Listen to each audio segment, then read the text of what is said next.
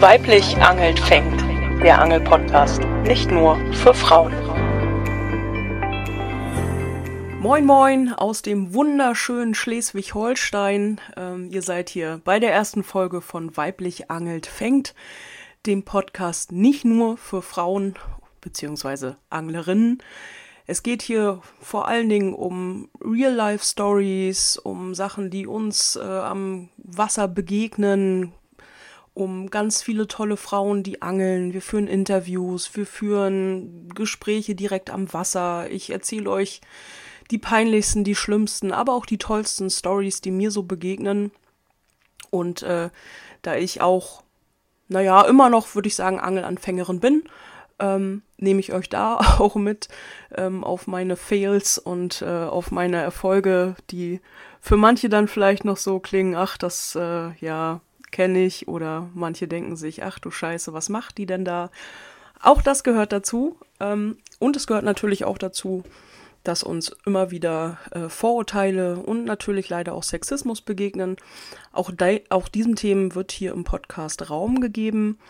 Ähm, ich hoffe, dass es so ein bisschen dazu beiträgt, mit Vorurteilen aufzuräumen, dass ich euch so ein bisschen zeigen kann, ähm, was so Probleme sind, die uns begegnen, ähm, wo ihr vielleicht uns unterstützen könnt, falls ihr jetzt äh, männliche Zuhörer seid, ähm, aber auch um anderen zu zeigen, hey, ihr seid nicht allein, das ist mir auch schon passiert, ähm, dass wir uns weiter vernetzen können, dass wir uns gegenseitig unterstützen, uns supporten können ähm, und einfach so eine kleine Plattform haben, in der wir uns austauschen.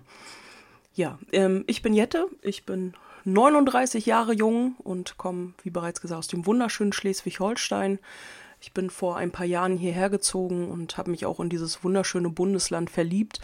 Ähm, sei es die Natur, sei es die beiden Meere, Nordsee, Ostsee, die Nähe zu Dänemark, zu den nordischen Ländern, ähm, aber auch den Nordostseekanal, den wir hier haben, die wunderschönen Angelreviere, die ich jetzt schon kennenlernen durfte.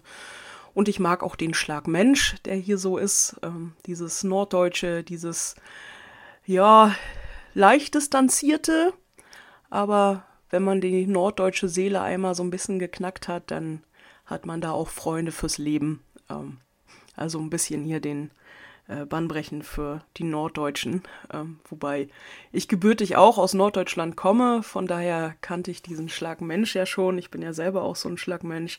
Ähm, kann aber nur sagen, wir sind wirklich ganz nett. ja. Ähm, warum mache ich so einen Angel-Podcast? Ähm, ich habe vor, also seit ich mit dem Angeln angefangen habe, ähm, ganz, ganz viele tolle Menschen kennengelernt.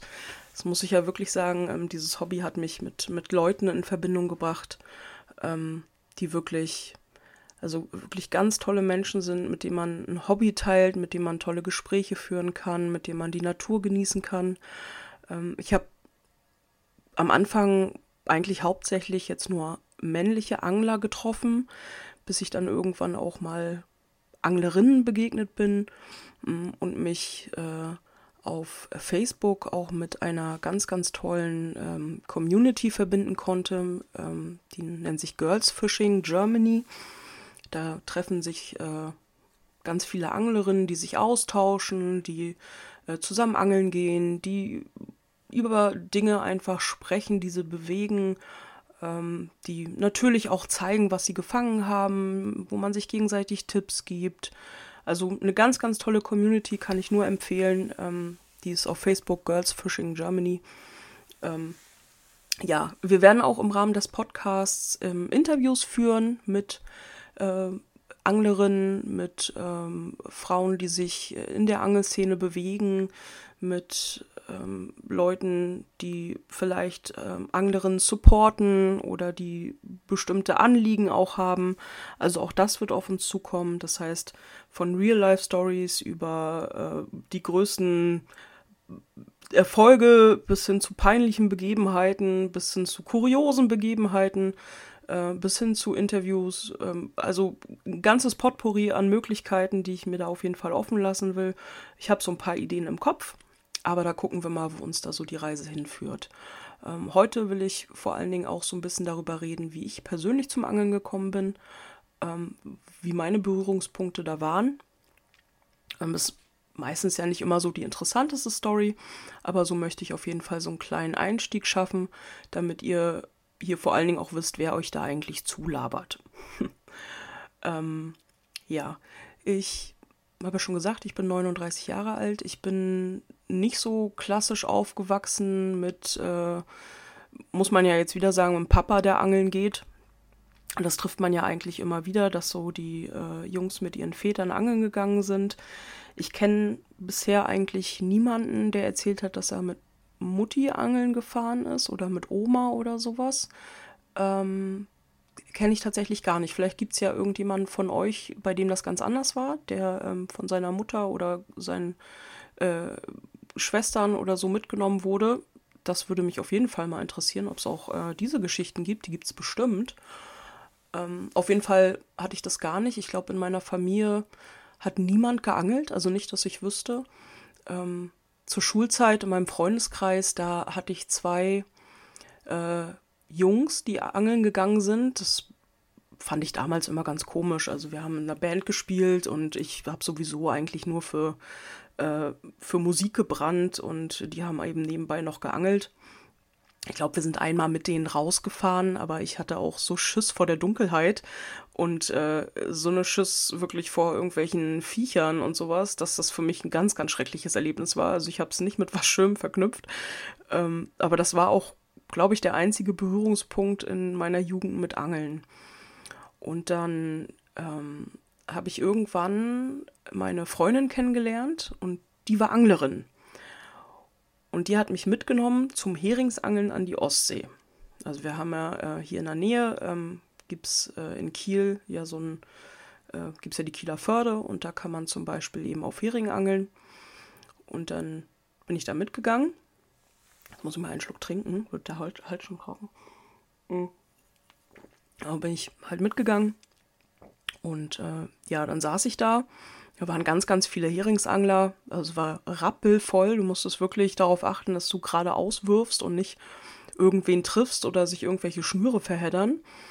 Und dann äh, hatte sie ein Heringspaternoster dran. Also inzwischen weiß ich ja die Begriffe. Damals wusste ich das noch überhaupt gar nicht. Ähm, und dann, äh, genau, warf sie das rein. Und dann hatte sie was dran. Und dann zog sie das raus und äh, meinte so, ähm, nimm mal, nimm mal so einen Hering darunter. Und ich weiß noch, dass ich einfach nur gesagt habe, äh, nee, i und diese Fische nicht anfassen wollte. Ähm, also ich habe schon immer gerne Fisch gegessen, das auf jeden Fall. Ähm, aber so einen lebenden Fisch anfassen, ähm, das fand ich in dem Moment so ganz, ganz schrecklich und eklig und also es war wirklich, ich habe einfach nur Läh geschrien und i und lass mich mit den Dingern in Ruhe. und äh, sie hat nur gelacht und hatte sich dann darum, also um die Fische gekümmert. Und ja, und ähm, ich hatte dann aber so die Idee, naja, so ein gemeinsames Hobby und wenn wir zusammen irgendwie mit so einem Campingbus wegfahren, ähm, dann irgendwie zusammen angeln gehen, das wäre irgendwie doch ganz schön. Und in meiner Vorstellung war das einfach eine schöne Vorstellung, so ein gemeinsames Hobby zu teilen und dann gemeinsam zu angeln. Und ich dachte, naja, je mehr ich mich damit auseinandersetze, desto mehr verliere ich ja dann bestimmt auch die Scheu.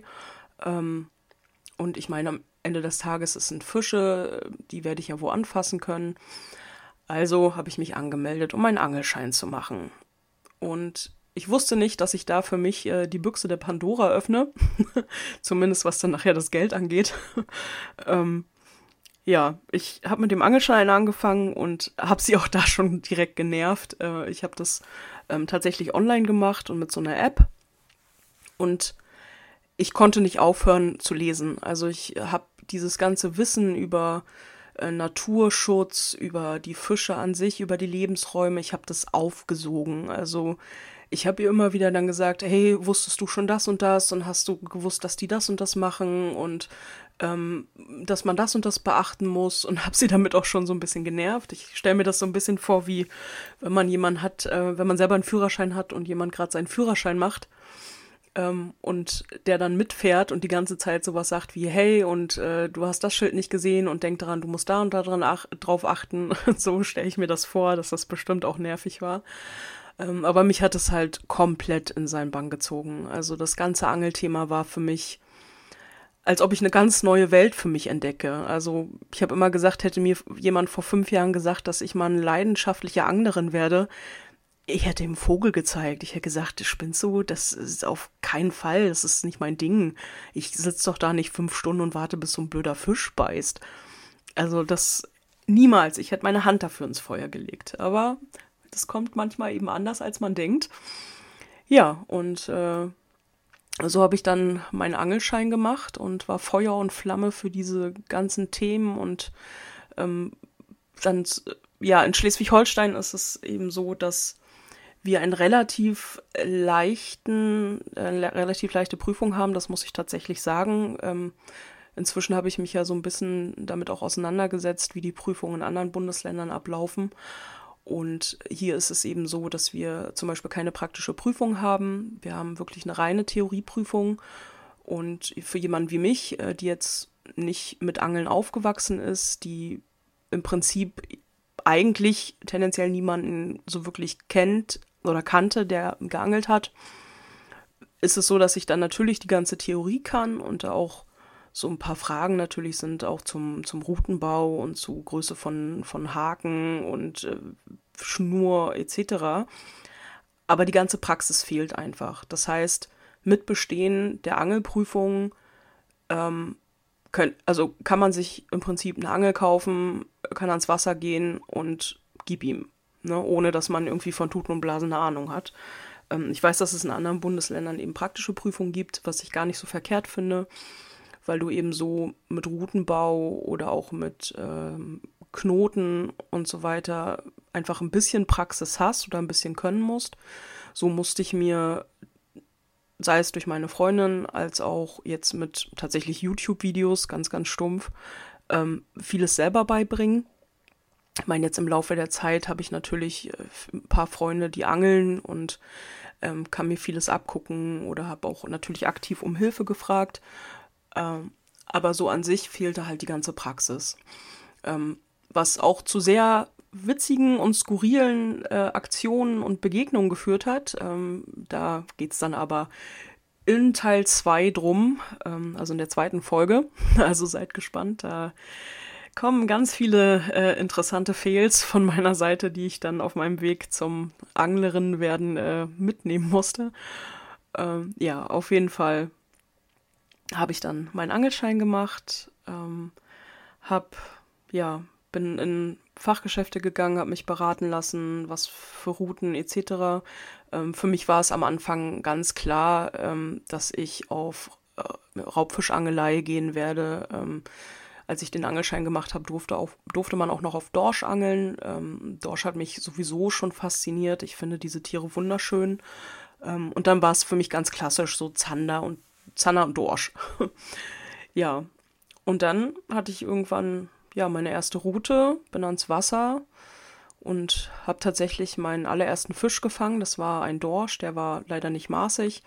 Ähm, aber das war für mich dann nochmal das Erlebnis. Also sein allerersten Fisch selbst zu fangen, ähm, diesem Tier dann auch in die Augen zu gucken und ähm, gerade weil ich Dorsch schon immer auch einen wunderschönen Fisch fand und das so als allererstes Tier zu fangen, das war, also ich habe da sehr, sehr viel Respekt vor, auch nach wie vor, ähm, weil ich es einfach unfassbar schön finde, dass wir ähm, das Privileg haben, diese Fische zu haben auf dieser Welt und das Privileg zu haben, auf diese angeln zu können ähm, und uns potenziell damit auch selbst zu versorgen.